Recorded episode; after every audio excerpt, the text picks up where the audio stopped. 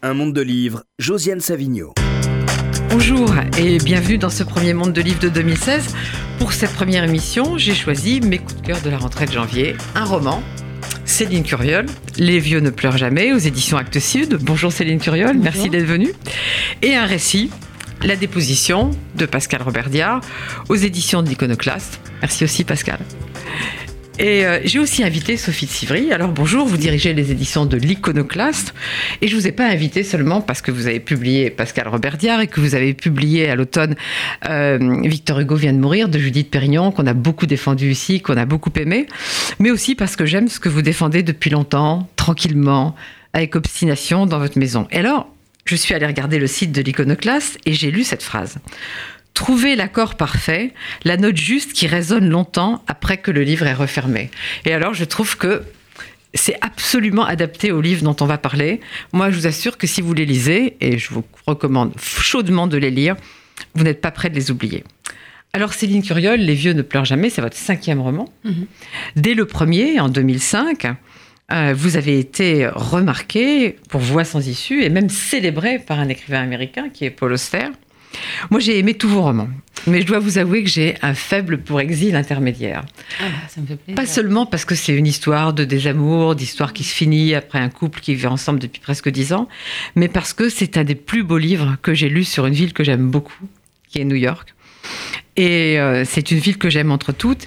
Vous y avez vécu? Oui, absolument. Et je crois que la première fois que j'ai entendu votre nom, c'était sur une radio en direct de New York, c'est bien ça? Ah, bah peut-être, je me, je me rappelle pas, mais c'est possible. Oui, oui, j'ai travaillé. Ah oui, exactement. Euh, oui, oui. Euh, j'ai travaillé pendant ouais, presque 7 ans, 8 ans à New York euh, comme journaliste. Donc, Exil intermédiaire, je vous le recommande aussi parce que c'est très très beau. Si vous aimez New York, c'est indispensable. Alors, on va passer au vieux ne pleure jamais, car il y a beaucoup à dire, mais je voudrais quand même signaler votre livre précédent qui sort en poche, Babel, et qui s'appelle euh, Un 15 août à Paris, Histoire d'une dépression. Et c'est vraiment un livre qu'il faut aussi absolument lire. Pour moi, euh, c'est aussi fort comme récit sur la dépression que Face aux ténèbres de William Styron, qui est un livre que oh, j'admire beaucoup. beaucoup. qui est un livre que j'admire beaucoup. Donc, Les vieux ne pleurent jamais. Mais pourquoi donc ce titre déjà? Ah ben en fait c'est drôle parce que le titre m'est venu pour une fois. En général je, je trouve mes titres après l'écriture du livre et celui-ci est venu euh, avant. Euh, J'avais déjà entamé plus ou moins la réflexion sur ce texte, euh, c'est-à-dire de réfléchir à ce qu'était euh, euh, la vie d'une femme de 70 ans qui est veuve et comment elle, elle, trouvait sa place dans, dans, dans la société ou, ou pas d'ailleurs. et puis un jour j'ai pris un train, d'ailleurs j'ai essayé de raconter cet épisode dans le livre où j'ai vu une femme assez âgée en, en, train, de, en train de pleurer et ça m'a extrêmement touchée et j'ai été aussi euh, assez étonnée de, ma réaction euh, qui était à la fois euh, d'empathie mais un petit peu ambiguë en me disant ah, c'est bizarre, c'est bizarre cette femme. Il y avait quelque chose de, bizarre et je me suis demandé mais pourquoi ça te trouble? De voir une, une personne âgée pleurer. Donc c'est parti de cette idée de, de, réflexion et du coup j'ai voulu en disant aussi, euh, en, en, nommant ce livre comme ça, rendre hommage à, ce que je pense être aussi un, le combat qui, est, qui peut être le fait de vieillir et de, et de garder sa dignité, euh, de, de continuer à, à, avoir des projets, à vivre. Euh, voilà. Donc c'était aussi une façon de, de rendre hommage à la force qu'il faut, à mon avis, pour vieillir. On va en parler parce que c'est pas une mince affaire. Non. alors, maintenant, quand on parle d'un livre, on vous dit il faut faire le pitch. Et alors, moi, je dis chaque ouais. fois qu'on peut faire le pitch d'un livre, c'est que c'est un livre raté. Ah bah c'est. parce que on peut pas résumer les vieux ne pleurent jamais, c'est absurde. Alors peut-être on peut poser les deux personnages principaux, Judith et Jeannette, qui sont deux mmh. vieilles dames. Le, Jeannette étant plus âgée que, que Judith. Absolument. Oui, donc c'était donc Judith est en quelque sorte le personnage principal et Jeannette vient comme une, une sorte de compagne et permettait euh, euh, d'un point de vue romanesque de créer ce dispositif euh, très simple à deux personnages euh, et qui permet de donner un point de vue différent sur les, les, questions que je posais à travers le livre. Jeannette, elle est américaine, elle est elle est plus rigolote, on va dire, elle est plus elle est peut-être plus vivante, plus intrépide que, que Judith et donc on va on va suivre la confrontation de ces deux femmes qui, qui abordent la vieillesse différemment, euh, euh, les relations amoureuses différemment, leur veuvage différemment. Donc c'était c'était aussi cet échange que je voulais mettre en scène dans le texte. Oui, parce qu'il faut dire que Judith vit aux États-Unis depuis très très longtemps, mais elle est française à l'origine. Elle est française. Elle a quitté la France. Mmh. On verra peut-être pourquoi. Alors, il y a quelque chose qui est intéressant, c'est qu'il y a un livre. Il y a un livre qui est comme une espèce de, de petits cailloux du, petit poussé dans, Mhm. dans le livre, euh, avec des citations, et qui a une autre fonction, puisque c'est aussi de ce livre qu'est tombée euh, une photo qui, qui va susciter euh, la deuxième partie du, du- du récit. Et alors, pourquoi, pourquoi Voyage au bout de la nuit? Oui, c'est une question. je savais que je l'aurais. Euh, déjà, alors il y a, oui, pas le problème. Il y a plein de raisons en fait. C'est la première parce que c'est un texte qui m'a qui m'a toujours un- que j'ai eu dans lequel j'ai eu du, que j'ai eu du mal à lire, on va dire, et ça m'a pris beaucoup d'années et que j'ai finalement réussi à lire euh, au moment où je travaillais sur sur euh, le livre.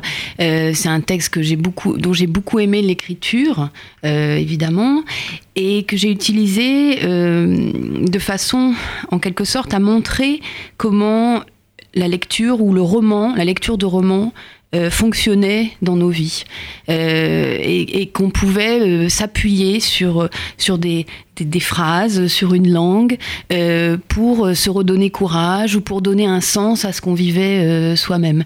Mais je voulais aussi montrer l'interprétation qu'on fait d'un roman qui est toujours différente en fonction du lecteur et, la façon dont Judith interprète les passages de, Voyage au bout de la nuit n'est pas forcément celle que, Céline a voulu leur, donner, mais c'était justement ce décalage enrichissant que je voulais montrer en utilisant Voyage au bout de la nuit. Et puis, ce qui est très bien dans la composition, c'est que ça fait comme des sortes de stations, quoi, de, de stations d'un- parcours. Oui, et puis cette, cette femme n'a- n'aime pas les au départ n'aime pas les romans, dit j'ai du mal à lire, c'est trop compliqué. Et puis je voulais montrer comment elle est conquise par ce par ce texte qui devient son, son meilleur compagnon en quelque sorte. Oui, qu'elle emporte dans, dans ses Dans son pérégrinations difficiles, parce Ouais. que bon, qu'on en parle, elle revient en France aussi. euh. Et alors, donc, il y a une question qui, qui se pose pour les deux et que vous avez abordée là tout à l'heure, c'est au fond, euh, qu'est-ce qu'être vieux? Et comment vieillir? Alors, je sens que sans lunettes, je vais pas y arriver. Les lunettes, bien que je déteste ça, n'est-ce pas? Euh, Les jeunes possédaient une telle réserve de clichés sur les vieux que je me demandais souvent s'il s'agissait pour eux d'un moyen de protection illusoire contre ce vieillissement. 70 ans, âge fatidique pour la femme constatant impuissante l'extinction des regards des hommes. Plus aucun d'eux ne s'arrêtait sur moi. Je ne surprenais plus, quelques instants avant qu'ils se ressaisissent, ce figement d'attention émerveillée qui s'était produit jusqu'alors sans que j'aie rien à faire, juste me tenir droite et vive. C'était alors comme une décharge qui redonnait taille et aplomb, un peu comme un instant de grâce. Un masque s'enfonçait petit à petit sur mon visage, et bien que j'ai pris le parti de ne pas haïr mes rides, me persuadant qu'elles attestaient mes apprentissages, parfois tout de même, j'avais envie de l'arracher pour retrouver en dessous la fille des débuts. C'est ça, non? Vieillir, c'est ça? Je, je sais pas, c'est une tentative de description de, ce que ça peut être. Et puis bon, évidemment, en tant que romancier, on, imagine. Hein, ça c'est pas une réponse exacte. Euh, mais pour moi, ça paraissait. J'ai, aussi parlé, euh, notamment avec ma mère, qui a, plus de 70 ans, de, ces questions, et ça me semblait, euh, oui, qu'il y avait cette espèce de décalage dans la vieillesse, que l'être fondamentalement ne changeait pas forcément son fonctionnement émotionnel, son passé, mais qu'il y avait euh, cette apparence qui, qui changeait et, et qui donnait peut-être une, une qui, qui vous catégorisait euh, très rapidement en fait. Mais justement, elle dit autre chose. Elle dit euh, si je n'avais pas croisé de miroir après mes 50 ans, j'aurais Mhm. pu jurer que je n'avais pas vieilli. La manière dont j'éprouvais mon corps n'avait pas vraiment changé au cours des 20 dernières années. Au fond, selon vous, Céline Curiol, si on va bien, se sentir vieille, c'est seulement se conformer au regard des autres. Je pense. Je, je suis pas sûre qu'on se ressente différemment dans la façon dont on sent son corps. Peut-être on est fatigué, bon, si on est malade, mais effectivement, si on est en bonne santé, euh, je suis pas sûre que on se sente être euh, 50 ans, 60 ans, 70 ans. L'âge, c'est vraiment, enfin, c'est administratif. C'est aussi par rapport aux autres qu'on peut se sentir plus plus vieux. Mais je, je suis pas sûre que si on était tout seul, isolé, on saurait quel âge. Si on connaissait pas sa date de naissance, je ne suis pas sûre qu'on saurait quel âge on a, enfin in- intrinsèquement. Ah oui, Marguerite Yourcenar, qui s'était pas fait lifter, c'était pas, c'était pas son genre, disait, euh, elle avait plus de, plus de 80 ans, sauf quand je suis malade, je ne sens pas mon âge. Ouais. Mais il faut une certaine force de caractère, à cause du miroir. Oui, à cause, du dites, à cause du miroir et des, des- aussi des réactions des autres qui vous, qui Moi, j'ai vu des gens réagir avec, avec ma propre mère. J'étais un peu étonnée parce qu'elle se sent très en forme et, et, euh, on la cantonne. Pre- pre- Prenez un taxi pour faire ci, euh, faites-vous faites -vous aider alors qu'elle n'en a pas forcément besoin. Non, il faut lutter, il faut lutter. Moi, je suis amie avec une femme que j'admire beaucoup, qui s'appelle Juliette Gréco. Elle, elle aura 82 ans le 7 février. Elle sera sur la scène du théâtre de la ville. Oui, c'est ça. Il faut le faire. Il faut le faire. il faut le faire, mais il faut tenir. Alors justement, dans le vieillissement, il y a cette affaire d'apparence dont on parle, mais parfois aussi de renoncement et de concession. Par exemple, Judith, qui n'aime pas les groupes, elle accepte d'aller faire une excursion avec euh, tout un tas de vieux. C'est absolument terrible. Et alors, il y a un morceau de bravoure dans votre livre, c'est la visite euh, à l'usine Ben Jerry. Vous êtes allé Qui existe. J'y suis allée, effectivement, il y a, il y a pas mal d'années, bien avant d'écrire le livre. Mais quand j'étais allée sur place, effectivement, il y avait beaucoup de touristes euh, enfin, âgés, beaucoup de, beaucoup de gens retraités, et j'avais été totalement euh, fascinée par la manière dont, ils étaient traités, et cette espèce de, de part d'attraction comme pour des enfants, alors que c'était en réalité des, des, des personnes âgées. Pour moi, c'était une expérience terrifiante, hein, vraiment. Je, et donc, j'ai voulu me servir de ça dans, dans, dans le texte pour... Bon, c'est peut-être un peu sarcastique. Après, il y a des lecteurs qui m'ont dit, mais c'est bien quand même les voyages organisés. Alors, je, je, me dis, bon, faut pas trop que... Mais, mais il y avait cette idée de passivité, d'être trimballé un peu à droite à gauche, sans, sans vouloir tellement réfléchir à ce qu'on était en train de faire. Moi, j'étais déjà pas pour, mais depuis que je vous ai vu, je sens que j'en ferai jamais. je sens que j'en ferai absolument, absolument jamais. Alors, il y a aussi des choses qu'il faut faire euh, quand on est vieux et avant de mourir, c'est régler un certain nombre de choses avec, avec sa vie. C'est ça aussi l'autre partie du livre. Mhm. Et alors, moi, j'ai choisi le livre de Pascal Robert Diard parce que c'était mon coup de cœur, sans, sans penser qu'il pouvait y avoir des rapports entre Mhm. vos deux livres. Or, euh, dans vos deux livres, on parlera de Pascal tout à l'heure, il y a une affaire de disparition du corps et il y a une, aff- une affaire de secret de famille. Absolument. Donc, en effet, la photo qui sort de Voyage au bout de la nuit, c'est la photo du frère, C'est la photo du qu'elle n'a frère. pas vue depuis des Euh. Depuis au moins 40-50 ans, euh, et dont elle va décider, euh, parce qu'elle se retrouve seule et veuve, et, et elle Et aussi parce que cherche son mari sens. lui avait, son Oui, mari, son mari avait- avait, prévenu qu'il fallait régler qu'il fallait chose régler ça. Donc euh, voilà, là, elle, elle- elle trouve enfin l'énergie ou la conviction de, de le faire, et elle va partir à la recherche de de ce frère euh, qui va être qui va s'avérer particulièrement difficile à, à retrouver euh, fi- finalement voilà Et alors là aussi, il y a la question du vieillissement, pas seulement avec le frère, mais parce qu'elle s'arrête à Lyon chez une amie. euh, et, et donc, c'est aussi tout d'un coup l'image de quelqu'un qu'on n'a pas vu depuis Oui. 40 ans. Qu'est-ce qu'on est? Qu'est-ce qu'il est? Qu'est-ce qu'on retrouve? Ça ça, ça c'est quelque chose que je trouve complètement euh, Qu'est-ce ouais. qui est complètement Ouais, perdu? ouais. Dans ces longues ruptures, que ce soit d'ailleurs avec la famille ou dans des amitiés, qu'est-ce qu'on retrouve quand on retrouve la personne? Et c'est toujours cette question est-ce c'est la même personne. Est-ce qu'on va retrouver les affinités, les complicités, ou, est-ce que finalement l'être est, totalement différent? Et comment on fait à partir de là? Et c'est vrai que cette scène où elle retrouve euh, euh, cette cousine, où elles se retrouvent toutes- les deux, c'était une scène très émouvante pour moi à écrire parce que je j'essayais de me mettre vraiment à la place de ces deux femmes qui, qui se sont aimées enfin, euh, comme, comme dans une famille et qui se retrouvent et qui ne savent pas du tout ce qui s'est passé dans la vie de l'une et de l'autre. Et c'était intéressant à écrire. Moi, il y a quelque chose qui me fait peur, c'est quand je vois des gens qui ont vieilli en ne ressemblant plus du tout à ce qu'ils étaient. Ouais. Par exemple, il y a un exemple célèbre, Anna Arendt, qui était une femme d'une beauté radieuse. Ouais. Et tout d'un coup, elle est une vieille dame. Si on s'il n'y a pas son nom en dessous, on peut pas savoir que c'est. Anna Arendt. Il ne reste rien. Oui. Rien de. Je parle même pas de la beauté, quoi. Il reste rien du Mhm. visage, du Mhm, visage d'autrefois. Elle porte plus du tout. euh, Et ça, c'est assez terrifiant. Oui, et c'est, je pense que c'est difficile de ne pas interpréter ce changement. De le voir euh, de façon, euh, de façon neutre, de se dire que c'est juste le vieillissement, mais je pense qu'on a vite tendance à, quand les gens changent trop, quand ils grossissent, à, donner des, des, des sens, euh, une signification à ça, et ça, ça devient, pour la personne en question, je pense que c'est compliqué. Pascal Robertia, vous l'avez lu? Oui, bien sûr.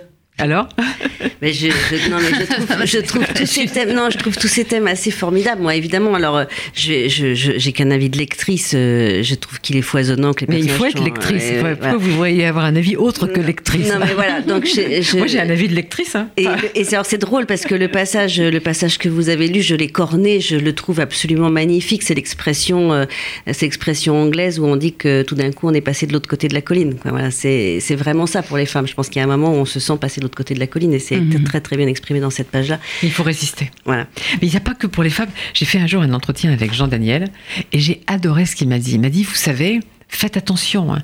Vous savez, quand on devient très vieux comme moi, quand on vous dit, euh, mais vous avez tellement travaillé dans votre vie, euh, maintenant il est temps pour vous de prendre un peu de repos, de, de prendre, du, prendre du champ, etc. Il me dit, attention, ça veut dire mourrez. Ouais, c'est cette question de qu'est-ce que deviennent les gens. Enfin, c'est moi je l'ai vu. Enfin, c'est c'est vrai qu'avec l'écriture, il n'y a pas de retraite, donc c'est un des, un des avantages, mais, mais c'est cette arrivée à un moment où on vous dit euh, il faut vous retirer. Euh, euh, bah, c'est alors peut-être c'est un soulagement aussi d'arrêter de travailler, mais je pense qu'il c'est quand même un coup près, un truc très social qu'on nous impose à un moment donné, comme si c'était un verdict, une espèce. Enfin, moi, je le vois comme ça, en tout cas, une, une sentence qu'on devait absolument suivre. Et je pense que euh, c'est, on, est dans une société qui quand même valorise la jeunesse et, a tendance à écarter ce, qui, vient avec une forme de sagesse aussi et de connaissance et d'expérience. Et... oui, il y a une volonté souvent, euh, je crois qu'en faisant partir ce qu'on, considère comme des vieux, d'éradiquer la mémoire. Absolument. Mhm. Et il ne faut pas qu'il y ait de témoins de ce qu'il y avait avant, donc euh, exit. Il ne faut pas qu'il y ait de résistance non plus. Il faut parce que parce que avec avec l'âge vient aussi une forme d'expérience qui fait qu'on est peut-être moins malléable, qu'on est. Enfin, tout ça, ça part aussi du, du, monde du travail, hein, des entreprises, euh, qui a peut-être instauré euh, cette idée que c'était plus facile d'être avec la jeunesse que euh, avec la vieillesse. Mais on n'a pas beaucoup parlé de Jeannette, parce qu'en fait, Jeannette, c'est une c'est une vieille joyeuse. Jeannette, Oui, parce que aussi c'était quelque chose que j'ai pas mal remarqué en vivant aux États-Unis, la façon dont dont les femmes euh, pensaient leur vieillesse, notamment dans les relations amoureuses. Et, je me souviens, j'avais une amie dont la mère euh, allait sur Internet, euh, sur des sites de rencontres, et la première fois qu'elle m'avait dit ça, j'avais, je m'étais dit, oh bah, c'est quand même, quand même, hein. puis je m'étais dit, mais pourquoi quand même, en fait? Non, non, c'est, juste une autre façon d'envisager les, choses. Et c'est vrai que, que Jeannette a décidé de de ne pas se laisser faire et de d'avoir une, une, forme de ouais, ouais, ouais, une forme de, de, de sa façon de résister. Donc elle s'habille comme une jeune elle veut elle veut continuer à avoir des rencontres des, euh, avec des hommes euh, voilà. Donc c'était c'était une, une, autre possibilité de, de résistance. Et en plus il y a quelque chose qui a à voir avec le, le changement de l'apparence c'est que donc Judith est une ancienne euh, actrice. Et, et, Jeannette est une ancienne costumière. Et un beau jour elle, elle découvre qu'elles ont été dans la même pièce. C'est-à-dire que l'une était la costumière de l'autre et elles ne se sont pas reconnues d'emblée. Non, non, non. Bah, c'est ce que vous évoquez plus tôt, c'est comment les gens changent et qu'ils ne se reconnaissent pas et, et que finalement, euh, euh, c'était bien qu'elles qu'elles se retrouvent aussi sur ce point. Ça pose la question de savoir est-ce que euh, finalement elles s'entendent dans le présent du livre, peut-être parce qu'il y avait eu aussi quelque chose derrière qu'elles ont oublié. Et il y a une très belle fin, mais je ne la dirai pas. il faut lire, je suis désolée, il faut lire. Sophie Sivry, vous l'avez lu ce livre? J'ai lu, moi. En fait, je, suis, euh, je vous écoute, je vous entends, et euh, en même temps, je me dis que je suis touchée. Moi, j'adore les gens plus âgés que moi, en fait, parce que je trouve qu'ils ont, justement de l'ordre de la mémoire, quelque chose qui me touche aussi, beaucoup. mais quand on devient vieux, ça devient compliqué, le mm. plus âgé. Mais ouais, c'est ça. Mais ce que, oui, enfin, voilà, 70 ans par exemple, qui, est plus que, que ce que j'ai, mais mais je suis très touchée au fond euh, par l'éclat aussi, euh, ce qui ressort sur le visage mm. euh, de ce qu'on a intérieurement. Et je trouve que ça, c'est ça vieillit pas en fait. C'est-à-dire que même quelqu'un d'hyper ridé a une sorte de malice dans les yeux, une sorte de vivacité. Enfin moi c'est ça qui me touche et que je connais des gens auxquels j'aimerais ressembler, qui sont des gens hyper vivants, à 70 et plus. Donc, peu importe les rides, mais ce qui compte, c'est l'espèce d'éclat intérieur. Il y avait une femme qui avait beaucoup de rides et que, que j'aimais beaucoup et qui est morte à 99 ans et qui était lumineuse, c'est Dominique Rollin. Je ne sais pas si vous l'avez mm. déjà rencontrée. C'était un, une très belle romancière, trop méconnue, mm. mais euh, j'espère que peut-être un jour on, la redécouvrira. Mais une femme absolument magnifique, absolument magnifique. Et elle était, elle avait beaucoup, beaucoup, beaucoup de rides. Elle n'avait pas du tout fait, euh, hein, et elle avait une peau qui avait ridé les petites ridules, quoi. Mm-hmm. Mais elle avait une telle lumière dans le visage qu'elle était magnifique cette femme, mm. magnifique. Donc vous l'avez aimé ce livre? Beaucoup, beaucoup. Mais moi j'aime beaucoup. Euh, voilà, j'ai grâce à Josiane à cette émission de ce matin découvert votre écriture que j'aime énormément, qui me touche beaucoup. Et euh, voilà, je suis contente de vous rencontrer. Mais il faut lire un 15 août à Paris. Voilà. Même si c'est une, même si c'est une histoire de dépression, c'est vraiment un livre absolument magnifique. C'était dur à écrire? Euh, oui, c'était moins rigolo que, que Les vieux ne pleurent jamais. Oui, oui, c'était dur aussi parce qu'il y avait beaucoup de recherches. Il y a, il y a tout un, un corpus. Euh, et puis c'était m'attaquer à un sujet que je ne connaissais pas, euh, de l'attaquer à la fois d'un point de vue littéraire euh, et psychologique et scientifique. Donc ça, ça nécessitait d'essayer de saisir les choses. Mais c'est ce que je voulais aussi, c'était essayer de comprendre ce qui m'était arrivé.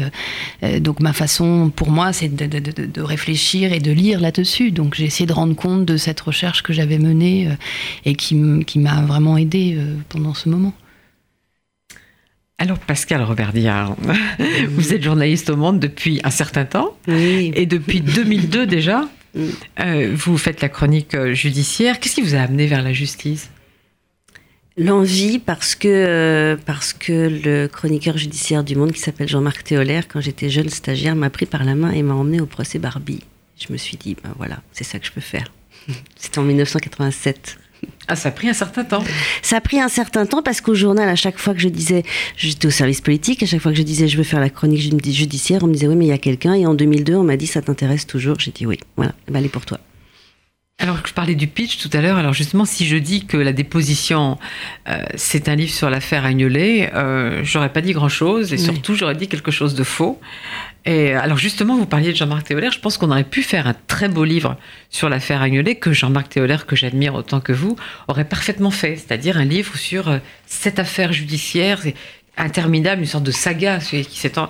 Mais c'est pas du tout ce que c'est pas du tout ce que vous avez fait. Vous, vous avez fait autre chose en, en partant d'une personne, en partant d'un destin brisé de cette personne, et aussi, on y faisait allusion tout à l'heure, des déchirures, des, secrets de famille. C'est ça qui m'a absolument fasciné dans ce livre. On va en parler. Mais euh, évidemment, quand je parle de destin brisé, je pense au fils euh, de Maurice Agnelet, Guillaume. Mais euh, je crois que peut-être il faut dire d'abord deux mots sur quand même sur l'affaire Agnelet, parce que les gens qui sont pas aussi passionnés de justice que vous et moi, peut-être ne, ne savent pas tout à fait ce que c'est. Oui, l'affaire Agnolet, elle est effectivement dans ce livre, c'est un, décor, un décor exceptionnel. C'est, sans doute une des affaires euh, criminelles les plus, euh, les plus fascinantes parce qu'elle s'étend sur, euh, sur 30 ans. Elle commence donc en 1977 par la disparition à, Nice d'une, jeune femme euh, riche, belle, héritière du casino euh, du Palais de la Méditerranée. Donc c'est le Nice de médecins, de la mafia, des casinos.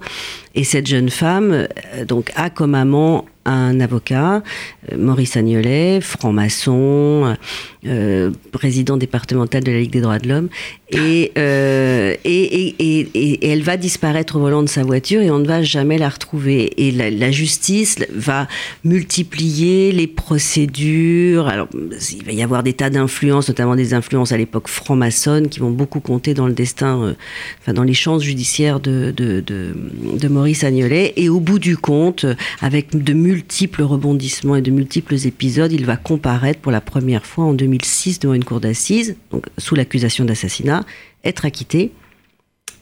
Il va y avoir un appel. Il est condamné en appel en 2007. Là-dessus, de nouvelles péripéties. La Cour européenne des droits de l'homme condamne la France parce qu'elle considère que le procès n'est pas équitable, parce que les, les verdicts n'étaient pas motivés à l'époque. Bon. Entre-temps, ils le deviennent, donc on sait pourquoi il est condamné. Enfin, aujourd'hui, on le sait, mais donc du coup, la Cour européenne dit à la France vous devez le rejuger. Donc, il y a un troisième procès. Et quand ce troisième procès s'ouvre à Rennes en avril 2014, je crois qu'on est vraiment plus très nombreux à s'intéresser encore à cette affaire. Même moi, j'y vais en me disant bon, voilà, faut que je la finisse. Quoi, je l'ai commencé, je vais la finir. Et j'y vais comme ça. Et puis, euh, et puis, il se produit euh, ce qui se produit euh, voilà, avec la déposition de ce fils, qui, qui est le moment le plus, je pense, euh, franchement, le plus vertigineux que j'ai vécu dans ma. Oui, justement, je pense que vous êtes parti de, de ça, de cette espèce de, de sidération que vous avez eue au moment de la déposition, précisément, de, de Guillaume Hanley à Rennes. C'est-à-dire que tout d'un coup, il a changé d'avis. Tout d'un coup, il a changé d'avis. Ce fils, je, le connaissais. euh, je l'avais vu soutenir son père aux deux premiers procès. Je l'avais même vu laisser des commentaires sous les articles que j'écrivais à l'époque. euh, euh, quand je commentais son procès, où il soutenait que son père aurait dû être acquitté. Et, j'ai vu arriver un, fils qui était dans un... qui était très impressionnant parce qu'il était profondément seul, mais seul face à lui-même. C'est-à-dire que je crois que ce qu'on a tout de suite ressenti, c'est qu'il ne venait pas convaincre, il venait convaincre personne, il essayait même pas de convaincre, il venait juste poser, il venait déposer. Il venait déposer son fardeau et il affrontait son père, il affrontait donc euh, 30 ans de secret de famille, la certitude qu'il avait d'être que son père était le meurtrier parce que son père lui avait fait des confidences quand il avait 14 ans, puis sa mère quand il en avait 18, puis à nouveau son père quand il en avait une trentaine. Et que longtemps il avait pensé que tout ça devait rester dans le secret d'une famille parce que euh, parce que c'était son père. Donc euh, il y a un conflit de loyauté terrible. Et puis un jour, au fil de toute une très longue réflexion, démarche, espèce de cris aussi qu'il a tenté de pousser à, à l'intérieur de sa famille en disant mais il faut qu'on parle, il faut qu'on parle au moins entre nous, il faut qu'on parle. S'est aperçu qu'on le laissait seul avec ce secret de famille. Et tout d'un coup, il a décidé, il a dit, bon voilà, il est allé voir un, magistrat et dans sa ville et il lui a dit, voilà, j'ai un cas de conscience, je veux être entendu au procès de mon père et je vais aller déposer. Et ce moment-là va être d'une violence euh, comme je ne l'ai jamais vécu. En fait, c'était la fin de 30 ans de silence, mais c'était aussi l'exhibition absolue du secret de famille. C'était le volet en éclat et il l'exhibait. Il l'exhibait et il l'exhibait en plus, non seulement euh, déjà exhiber un, secret de famille, c'est quelque chose, je pense, d'extrêmement violent et d'extrêmement douloureux. Je pense qu'il n'y a rien de plus terrible à l'intérieur d'une famille. La littérature le montre, le cinéma le montre, mais il faut imaginer ce que peut être l'explosion d'un secret de famille dans une enceinte publique. C'est-à-dire que non seulement il y a le père, la mère, le frère, mais il y a aussi euh, une cour d'assises, des jurés, euh, des avocats et un public. Et un public et un public et des journalistes. Et donc c'est là que ce secret de famille va exploser. Et je pense que ce qui m'a profondément euh, vraiment secoué, vraiment secoué. J'ai parlé d'effroi dans le livre, c'est vraiment le mot. C'est que j'ai trouvé que ça sortait du, de, on sortait complètement de, de l'affaire criminelle. C'est-à-dire que on sentait très bien qu'on était là dans le registre d'une intimité qui ne nous qui ne nous concernait presque pas. Et, donc je j'étais pas à l'aise, je me suis sentie presque coupable. Je et, je me suis dit mais qu'est-ce qui a pu pousser cet homme à affronter ça? Puisque cette violence je la ressentais. Donc lui devait la ressentir euh, évidemment au centuple. Et je trouvais que vraiment ça, ça dépassait complètement la violence ordinaire de la cour d'assises. On était dans autre chose. On était vraiment dans, un, dans une tragédie. Dans une tragédie, un fils décide de venir accuser son père. C'est... Mais donc, Pascal Robertière, vous avez écrit une longue lettre à Guillaume Hanley. C'était la première fois que vous faisiez ça de, dans votre travail? Oui d'écrire à, quelqu'un qui veut participer à une... Oui, je, ne le fais jamais. C'est une règle absolue. D'abord, c'est aussi une règle tout simplement... D'abord, j'en ai pas forcément l'envie. J'en ai eu, j'ai eu l'envie une ou deux fois. Euh, une, une fois, je me souviens notamment, j'ai failli le faire. Là, je, là, c'était presque une nécessité. C'est, ça vient aussi de la durée. Je l'avais vu, je l'avais, je l'avais, je l'avais, j'avais l'impression de le connaître. Et en fait, je me suis dit, mais j'ai donc tort sur tout je me suis trompée sur tout dans cette affaire. C'est-à-dire, je me suis dit, mais depuis 30 ans, enfin moi je la suis pas depuis 30 ans, mais on a regardé ailleurs on ne l'a pas vu et, le drame était là, il était à côté. Ce garçon, il avait été assis à, 5 mètres de moi à la cour d'assises de Nice. Je veux dire, et je me suis dit, je regardais devant. Si j'avais regardé de côté, peut-être que je l'aurais vu, peut-être que j'aurais vu son visage se, se défaire, peut-être que j'aurais vu quelque chose, puisque je sais comment il a vécu ce procès de Nice maintenant. Et donc je me suis dit, je me suis trompée je me suis trompée sur. Euh, j'avais vu déposer la mère, j'avais trouvé cette femme exceptionnelle. Je comprends en écoutant la déposition du fils qu'elle est quand même terrible.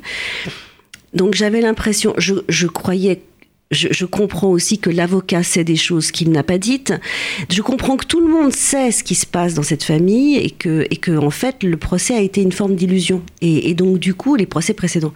Et donc, du coup, je me dis, donc, moi qui crois vraiment au procès, qui crois à tout ça, je me suis dit bon ben voilà, le vrai drame, il n'était pas là, et on a tous regardé euh, en face alors qu'il fallait regarder, il fallait faire un pas de côté. Mais je comprends parce que le, procès, c'est le lieu où on pense que une vérité va advenir. Et là, elle, elle pas advenue pendant très longtemps. Voilà. Et, et en même temps, il était là. C'est-à-dire que si au fond on ne l'avait pas connu, mais il était là, il était assis à côté de nous et on ne le regardait pas. Et, c'est très troublant de se dire ça. C'est très troublant parce que parce que ça, ça, on pense forcément. Moi, l'expérience, une des expériences les plus les plus terribles que j'ai eues en, en, écrivant ce livre et en le rencontrant après, en dehors de tout ce qu'il m'a raconté sur la manière dont il avait vécu, dont il avait préparé son père euh, au procès, etc., c'est quand j'ai revisité avec lui les, deux procès que j'ai suivis et qu'il me racontait comment lui les avait vécus. Et que je me disais, mais c'est pas possible que je n'ai pas vu ça. Mais en fait, dans ce livre, La déposition, on voit bien que, euh, après lui avoir écrit, vous vous êtes engagé dans cette histoire, mais c'était un engagement personnel aussi que vous racontez. Oui, parce que j'avais je, l'impression que c'était un espèce de condensé de tout ce qui me passionne depuis, depuis que je fais ce métier, c'est-à-dire euh, qu'est-ce que l'intime conviction, qu'est-ce que la vérité, qu'est-ce que la vérité judiciaire, euh, quel est le rapport de l'avocat à la vérité. qui est une autre question. Euh, et et oui, j'avais l'impression que c'était un espèce de, de, précipité chimique de toutes les questions qui se posent pour moi dans, dans, ces moments-là et que, qui font que je, voilà, j'adore ces endroits, j'adore ce qui s'y passe, mais que là j'ai senti que ça échappait, ça devenait quelque chose de beaucoup plus, euh, qui ne concernait plus effectivement l'affaire Agnolet, qui était quelque chose de beaucoup plus universel. Quoi. Et alors vous citez Pascal Amberdière une phrase de Bossuet qui à mon avis concerne aussi Céline Curiol. Pour faire garder le secret, on n'eut jamais besoin de supplice. Le secret se recommandait comme tout seul et par sa propre importance. Oui. Ça concerne aussi votre, votre héroïne Judith. Oui, oui, c'est très juste. Je trouve que dans votre livre, vous montrez très très bien comment justement ce non-dit euh, se propage et s'instaure sans qu'on ait décidé de le, de, le, faire. Et ça, c'est, je trouve ça vraiment euh, très fascinant. Oui, en fait, il y a, à aucun moment, il y a une consigne dans cette famille. Personne ne dit, donne la consigne de se taire. Le secret est tellement lourd. Euh, je veux dire, c'est un gamin de 15 ans qui comprend que son père est un meurtrier. C'est, c'est... Et donc, effectivement, personne ne va dire tais-toi, tu n'as rien entendu. Non, il, voilà, il, il se tait et tout le monde se tait. Mais en fait, le cœur du récit, c'est quand même, ce, j'allais dire, votre odyssée avec ce, avec ce Guillaume à travers toute cette histoire. Mais il y a des personnages qu'on pourrait dire secondaires et qui ne sont pas secondaires du tout. Vous avez cité quelques-uns. D'abord, il y a les femmes.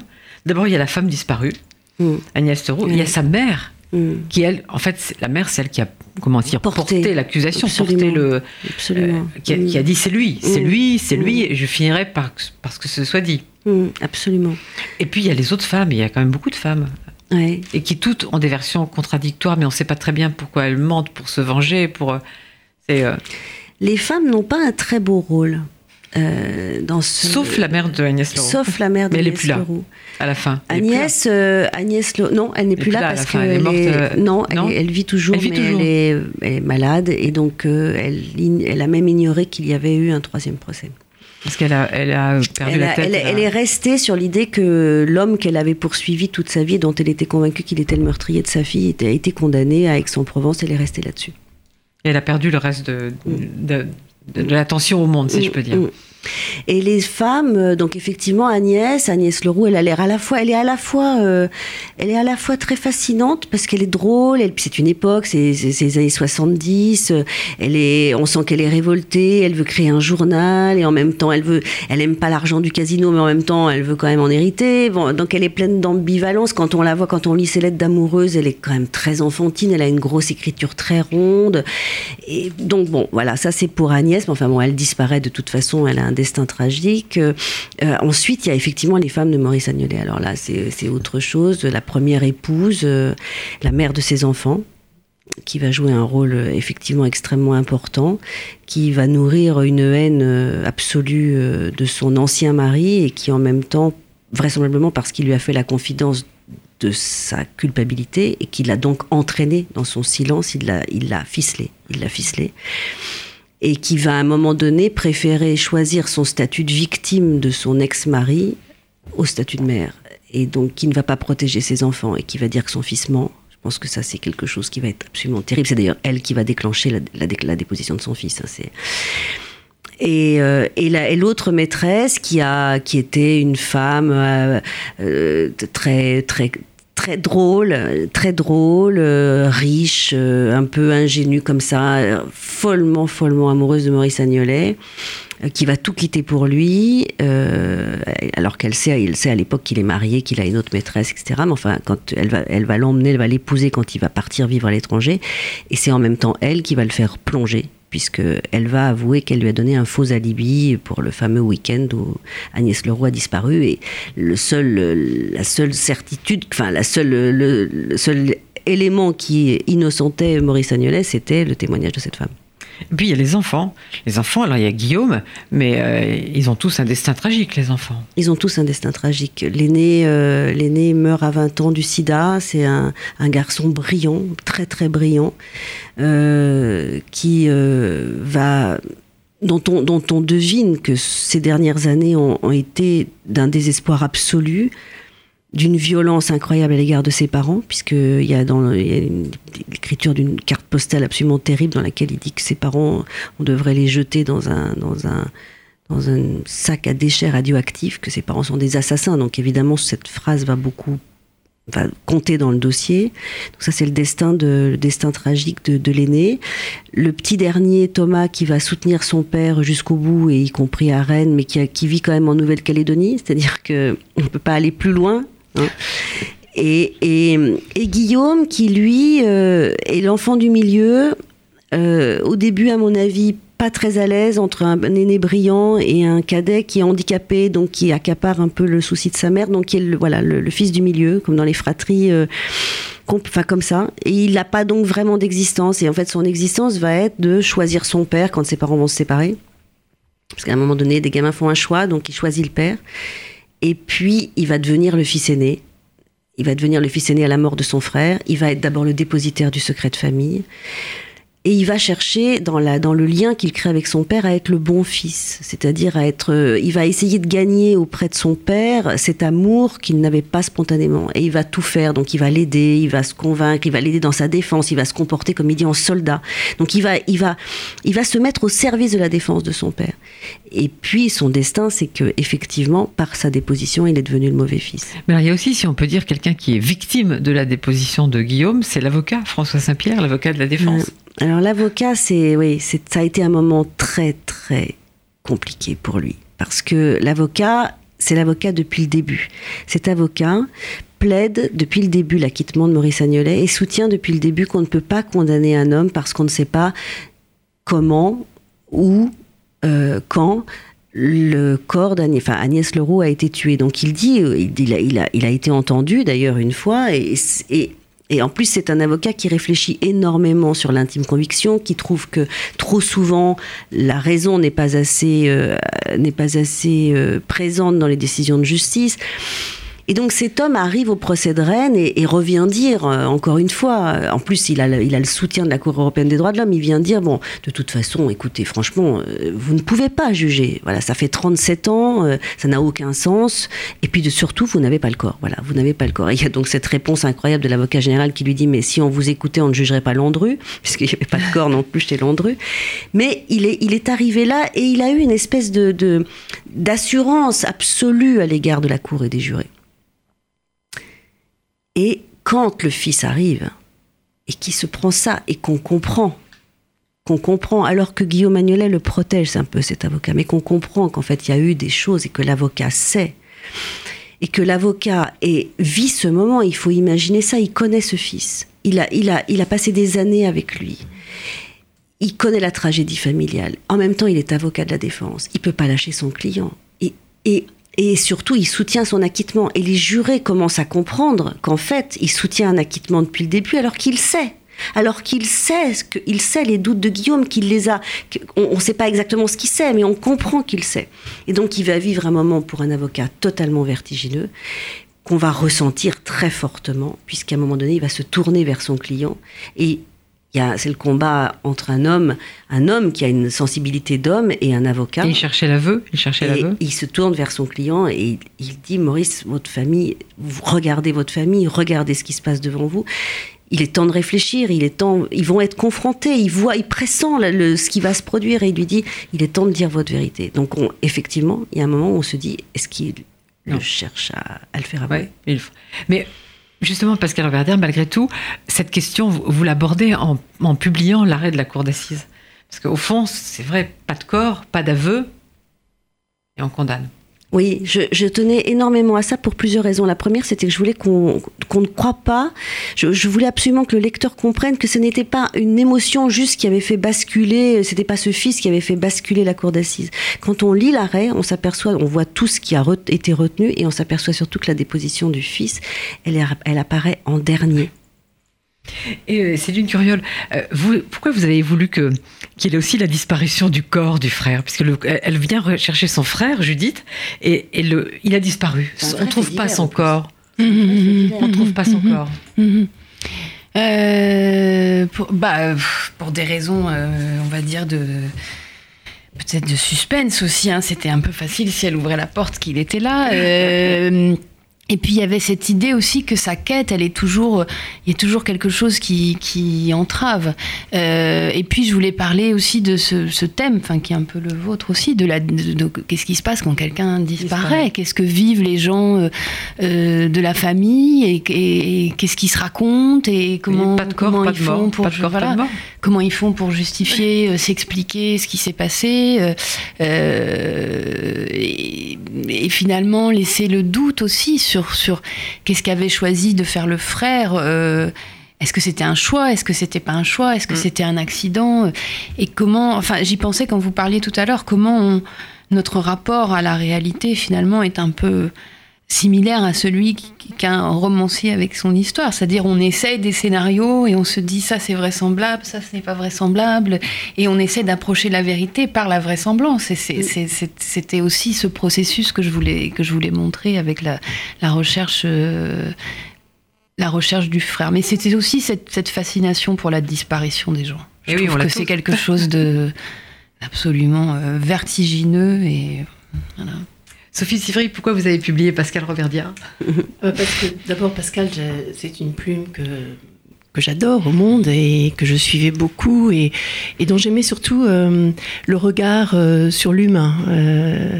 Et puis quand Pascal m'a proposé qu'on fasse un livre ensemble, bah, c'était, j'étais emballée, j'étais très très heureuse qu'elle vienne me voir. Et puis après le sujet, c'était comme une évidence en fait. Surtout le fait de prendre ce sujet par le fils, ça me semblait extrêmement fort. Euh, Et puis après, j'ai assisté pas à pas euh, à ce travail littéraire de Pascal à partir de l'affaire. C'est-à-dire que Pascal aurait pu faire un essai, ce qu'on appelle un document, et elle a fait euh, un travail donc d'écriture pour euh, à la fois tresser plusieurs choses, tr- tresser sa propre interrogation, remettre l'affaire, le, le- le secret de famille, raconter ce qui se passe dans la tête de ce fils, et tous ces fils-là ensemble, elle les a vraiment tressés euh, avec beaucoup, beaucoup d'habileté, une, très belle construction qui fait qu'on prend ce livre et, on va jusqu'au bout, quoi. on ne peut pas s'arrêter, on est dans un vrai euh, un thriller psychologique. Et il y a une chose qui m'a beaucoup frappée aussi, euh, Pascal est passé chez Kathleen Evin euh, vagabonde, et là j'étais saisie parce que j'ai entendu pour la première fois la voix du fils euh, du frère, pardon, qui était dans un document d'époque. Et là, je me suis dit tout d'un coup, ce frère que moi j'avais imaginé à travers le manuscrit de Pascal, tout d'un coup, il avait une voix vraie. Et j'ai mesuré toute la, tout- toute la distance, évidemment, que j'aime, qu'il y a entre, entre le réel et, et tout ce travail d'écriture que tu as pu faire, Pascal, pour, pour nous raconter ce fils, ce- le frère du fils. Et ça, je me suis dit, bon, c'est voilà, c'est typiquement le, ce qu'on mesure, nous, quand on est éditeur, c'est cette, cette, cet espace-là. Pourquoi votre maison s'appelle l'iconoclaste? Ben, en fait, c'est parce qu'au départ, j'étais euh, quelqu'un de très amoureux de l'image et très amoureux du texte. Donc, je suis partie dans. Au début, ma maison était une maison beaucoup qui mêlait le texte et l'image. Euh, je continue à être très attachée d'ailleurs à la forme objet du livre. Et puis, je cherchais quelque chose autour d'icono, icono. Et puis, tout d'un coup, est surgi ce thème d'iconoclaste que- dont j'aimais bien parce qu'il sonnait bien. Et j'aime aussi l'idée de, de prendre les choses par un chemin de traverse. Non pas un chemin contre, mais un chemin de traverse. C'était en quelle année? C'était à 14 ans. Et j'ai eu un coup de foudre aussi, un peu comme tu l'as eu toi, Pascal, au, au Monde. C'est-à-dire que j'ai fait un stage et puis au bout de deux jours, je me dis, c'est ce métier-là que j'ai envie de faire. Et euh, vous avez publié combien de titres depuis 14 ans alors? Euh, une petite centaine, en fait, pas énormément, parce que avant de travailler euh, là, j'étais euh, responsable de département dans des maisons où on publiait 60, 70 livres par an. Et le jour où j'ai créé combien? l'iconoclaste, donc c'est vraiment très volontairement, Mmh. 15, peut-être 20 maximum, mais c'est un choix. C'est-à-dire que euh, j'ai décidé de, de travailler peu mais bien, d'être un peu comme un- une sorte d'artisan euh, qui sculpte euh, au fur et à mesure, accompagné par les auteurs, qui sculpte l'objet et livre, qui est une chose que j'adore, et, et, et vraiment de publier peu mais bien, et après de faire tout ce travail, évidemment avec les moyens ultra contemporains pour atteindre le lecteur. Mais vous la définissez comment cette maison? C'est vous publiez seulement les livres que vous aimez, de- dans tous les Oui. domaines. C'est une sorte de euh, de goût en fait, euh, comme est tout métier d'éditeur. D'ailleurs, un éditeur c'est quelqu'un qui qui affirme une sorte de goût personnel, mais il faut que ce goût rencontre le public. Donc c'est tout ce jeu-là qui est amusant. Mais c'est vrai que moi je suis très attirée par euh, ce que j'appelle l'intime. Et l'intime, dans ma maison, il se voit aussi bien dans la littérature que je publie que euh, dans, dans ce qu'on appelle les livres illustrés, dans les essais. Euh, tout, tout, ce qui est question autour de l'humain, de la vie, de faire entendre les voix des hommes et des femmes, est quelque chose qui me touche. Et vous pensez qu'on défend mieux les livres dans une petite structure? Moi, c'est vrai que si j'étais auteur, maintenant je sais que j'irai dans une petite structure, oui, parce que, euh, parce que je pense que c'est comme ça qu'on est euh, accompagné. Et c'est tellement important quand, quand, on est auteur d'être accompagné, d'être soutenu. Et, et, cette confiance réciproque qui s'instaure, elle est extrêmement importante, puisqu'un auteur vous confie le plus précieux de ce qu'il a. Ça, j'en ai bien conscience et à chaque fois, je, sens un enjeu très très fort en moi en me disant, il faut pas qu'on le déçoive, un peu comme un enfant, vraiment. Vous avez ou, comme, ou, comme, son meilleur ami. Vous avez publié aussi des auteurs qui sont dans d'autres maisons, de grandes maisons, euh, comme Ganel Aubry ou, euh, ou Atik Raimi, qui viennent faire un petit tour chez vous. Peut-être Céline Curiol viendra faire un petit tour chez vous. C'est assez agréable. C'est formidable. C'est euh... Site qui va pas être content. mais je crois que moi, je continuerai bien, mais je sens que David va dire qu'on arrive au bout. Et donc, je, je, vous remercie tous les trois. Je veux, je veux rappeler quand même les livres Les Vieux ne pleurent jamais de Céline Curiol chez Actes Sud et Prière aussi de lire prière aussi de lire en poche un 15 août euh, à, Paris, histoire d'une dépression. Il ne faut pas se laisser euh, abuser ou euh, égarer par le titre, histoire d'une dépression. C'est un livre de vie. Et puis, la déposition de Pascal Robert Diard à l'iconoclaste, je pense que après ce livre, vous, vous verrez plus jamais les procès comme avant et, et la justice, c'est fascinant, n'est-ce pas, Pascal? Et puis, donc la maison de Sophie de Sivry, l'iconoclaste, que je vous recommande. Regardez le catalogue, allez sur le net. Et puis, merci à David Elbaz pour la réalisation et au mois prochain pour un monde de livres. Merci à vous tous.